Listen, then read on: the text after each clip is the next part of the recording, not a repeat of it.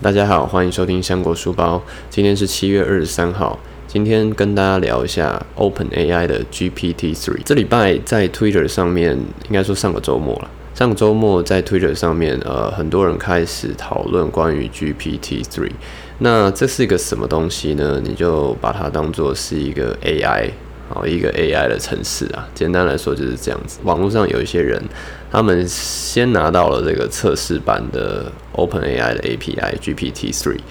那他们用这样的一个东西呢，去做了一些应用。那我看完这些应用以后呢，我真的觉得我快要失业。但是要聊到说，到底为什么看完会觉得自己快要失业这种感觉，必须先有一些前情提要。一开始必须先讲 OpenAI 在干嘛啊？OpenAI 它就是一个专门在研究 AI 的组织。那它一开始是非盈利的，但后来他们在做这在训练这些 AI model 的时候，他们发现他们要花非常非常多的钱才能去 train 这些 model，因为要去算超级无多的资料，所以他们就开始决定要开始做一些商业的东西。那这不重点，重点是，哎、这个 OpenAI 基本上也是大有来头啦，因为它的创办人都是矽谷里面的大咖，哦，什么 Elon Musk 啊，Peter Thiel 啊，或者是还有很多就是那些你听过的矽谷的创投。之所以这群人他们要创办这个 OpenAI，他们一开始其实是认为，呃，AI 在未来会对人类社会造成很大的影响，啊，他们不希望这些 AI 呢，就像那些科幻电影一样，最后可能会把人类都干掉，或者是造成一些。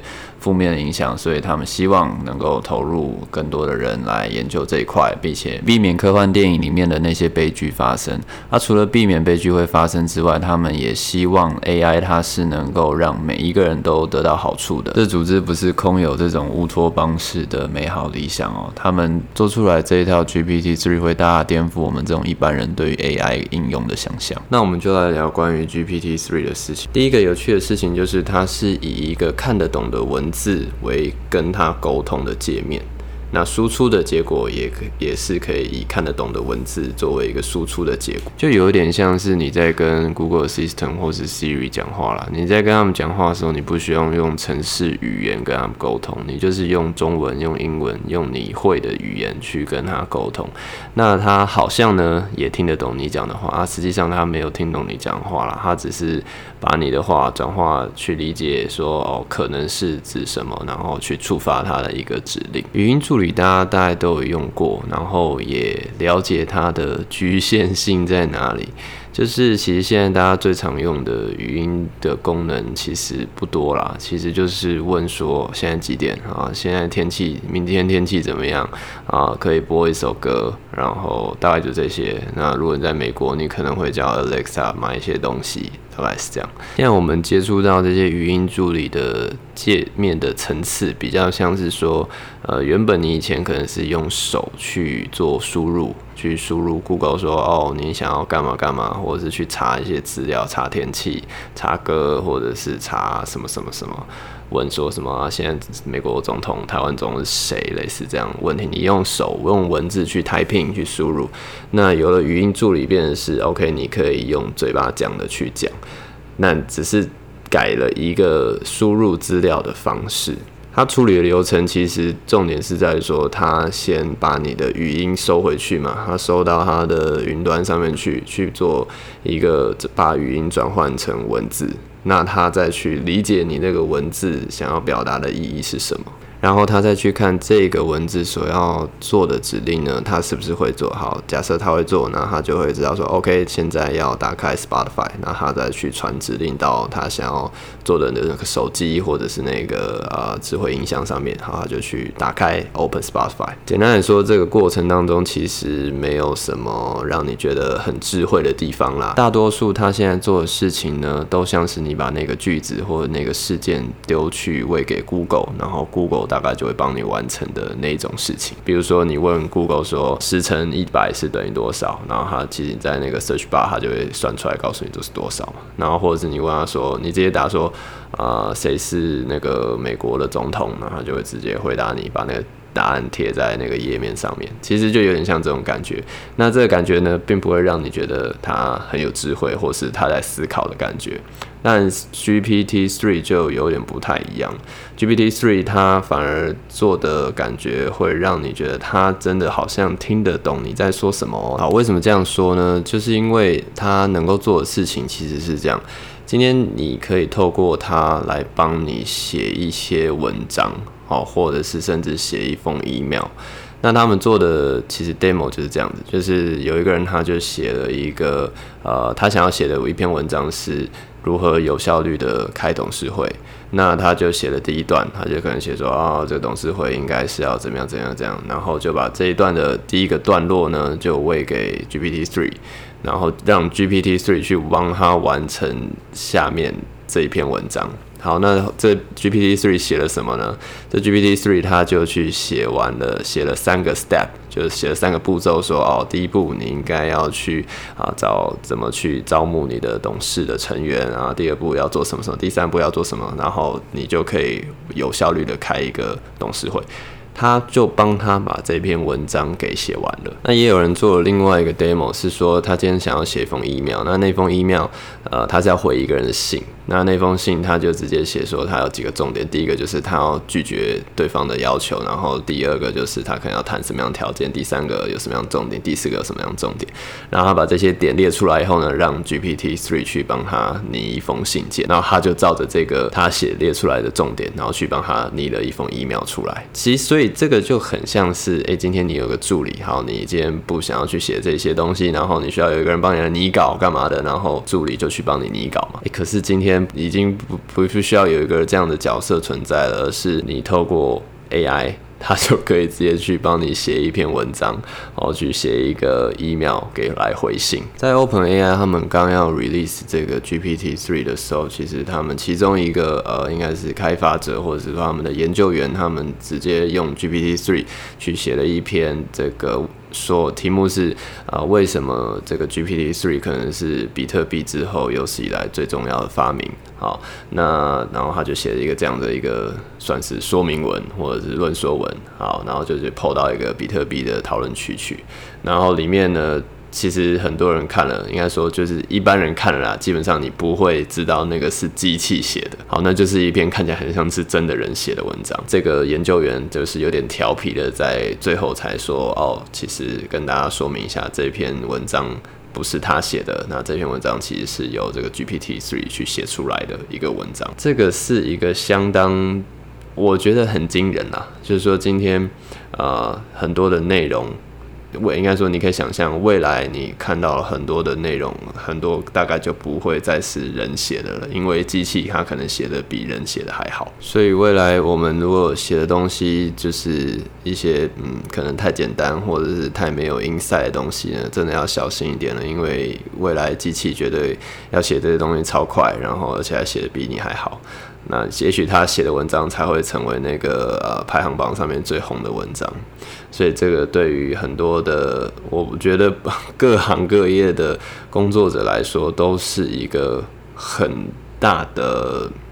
威胁啊！讲那么多它厉害的地方，还是要先说明一下，就是 GPT-3 事实上它并没有去理解到底董事会是什么，或是到去理解说那个 email 里面到底想要传递的是什么，它其实没有。它所有去做的文字的书写呢，是基于。他吃进去的 data 所训练出来的资料，让他告诉他说：“哦，通常在这个字之后呢，可能接的是这个字啊，在这个段落之后呢，接的可能是这个段落，所以他就用了这个段落来写这一个东西。所以事实上，他并没有真的去理解，他不是真的理解那个意思，他只是在。”基于统计上的概念，他认为，诶，这个字是最常出现在这里的，所以他就把它放在这了。那也有人提到，就是说，其实当 GPT-3 它要写的东西的篇幅更长的时候呢，它其实就很容易会写出一些自我矛盾，或者是说呃上下不连贯的东西出来，因为可能段落太长了，那它还没有办法去处理到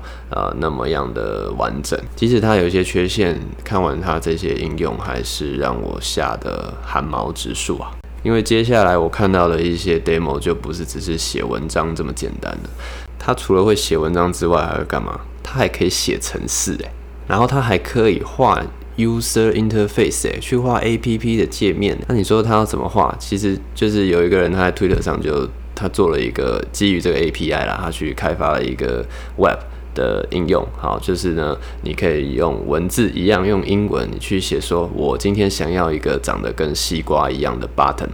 然后他直接用，直接就把这一段文字哦，就转换成程式嘛，然后写出来一个按钮，就在就是写一个前端的程式啊，然后让你在画面上面可以看到一个长得像西瓜的 button 的按钮在上面。这个对我来说是很大的冲击。如果你想要写一个程式，比如说成为一个前端工程师，去写一些网页的程式语言，那其实你得去学习那个语言的写法啊，去了解它的逻辑，然后呢，去就有点像你去学一个新的语言，不管写什么学什么韩文或者日文一样的道理，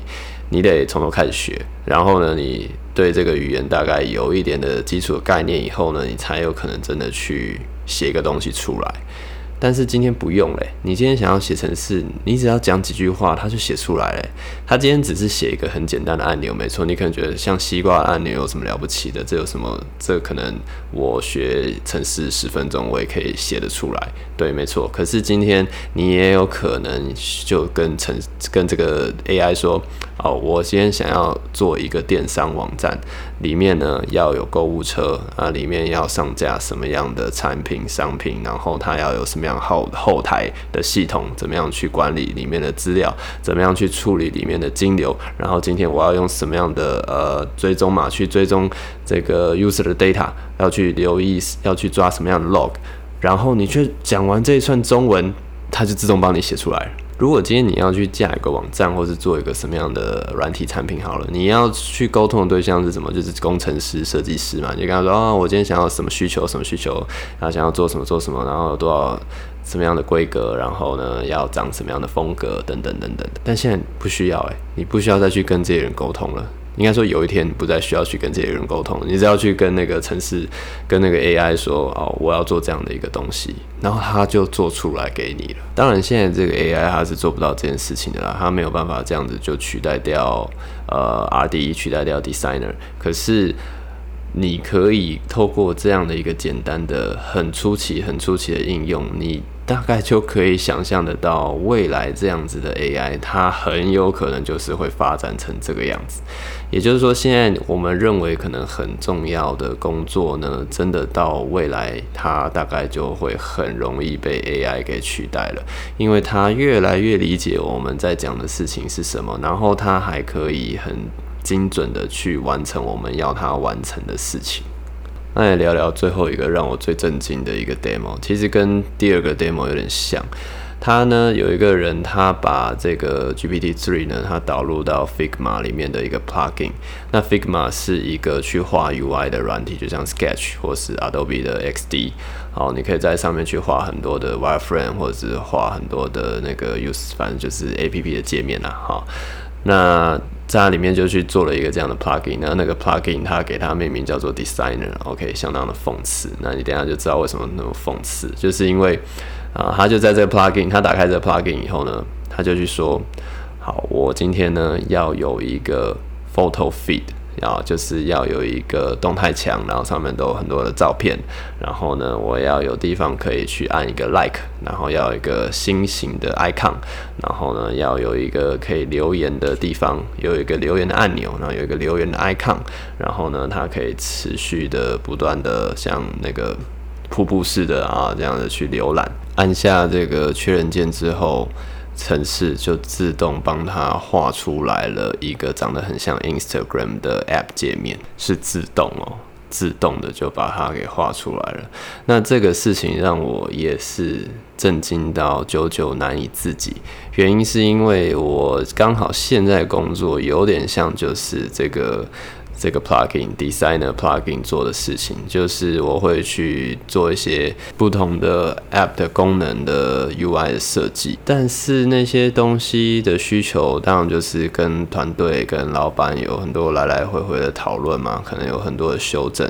那有时候呢，你的主管或是你的老板就会呃临时兴起，就说啊，那我们就做一个什么什么东西，什么什么功能，那它的按钮在什么地方，按了以后会跑什么东西出来，好，然后他就这样跟你讲嘛。那作为 PM，对不对？PM 你都要了解大家的需求在干嘛，所以你把这些需求收集起来以后，然后再去设计一个东西出来。那现在有这个 Designer Plugin，那还要我干嘛？他们就直接跟那个 Designer Plugin 说，他要在哪里加一个按钮，要在哪里加一个页面，哪里要一个 menu 啊，menu 打开要什么，然后里面要什么图，要什么文字，然后就做好了啊，还要我干嘛？所以我看完这个应用，我真的想说，我的天哪，那我这个工作到底还可以做多久啊？它不只是把那些按钮放进去你想要的位置，你还可以跟他说你想要一个什么颜色的，多大的，然后呢要什么形状的，你其实只要描述的出来，它就做出来的一个东西。所以如果我今天是这些前端的工程师啊，或者是一些设计师要去画这样子一个东西，我真的会还蛮担心我的工作什么时候会被取代掉。这个实在是太可怕了，因为今天你根本不需要去懂太多的东西，你不需要去懂那些语言，你就可以去画一个这样的东西出来了。不晓得有多少人会觉得我一直好像在危言耸听。事实上，我也去爬了一下 Twitter 上面讨论 GPT three 的一些文，那其实当中就分两派啦。哦，一派就是有点像我前面提到的这些论述，就是 GPT three 实在能力太强大，有点超乎我们的想象。很多人都说要 mind blowing 啊，直接。就是没有办法想象，今天 AI 已经可以做到这种程度了。然后呃，很多人的工作可能会被取代，这是一派啊。另外一派是什么？另外一派就是说，AI 不可能会取代我现在工作的。你以为设计就只是画画那些东西吗？你想太多了。设计要处理问题可复杂了哦。或者说，工程师这样就会被取代吗？你不要想太多了。工程师做东西可复杂了，所以是不会被取代的，不用担心。我觉得这两种说法我都很同意。啊，我今天身为一个软体业的 PM 呢，我刚刚说那些要画图、要设计 UI 的这些事情。它的确是我工作的一部分，不过那可能占了，比如说我们说十分之一好了，好，但是我可能还有十分之九的事情要去处理，很多啊团队的 schedule 的问题，然后去处理品质的问题，去判断今天这个 bug 到底能放不能放的问题，或者是说今天有什么成本上的问题，或者是说今天有什么样组织资源上分配的问题。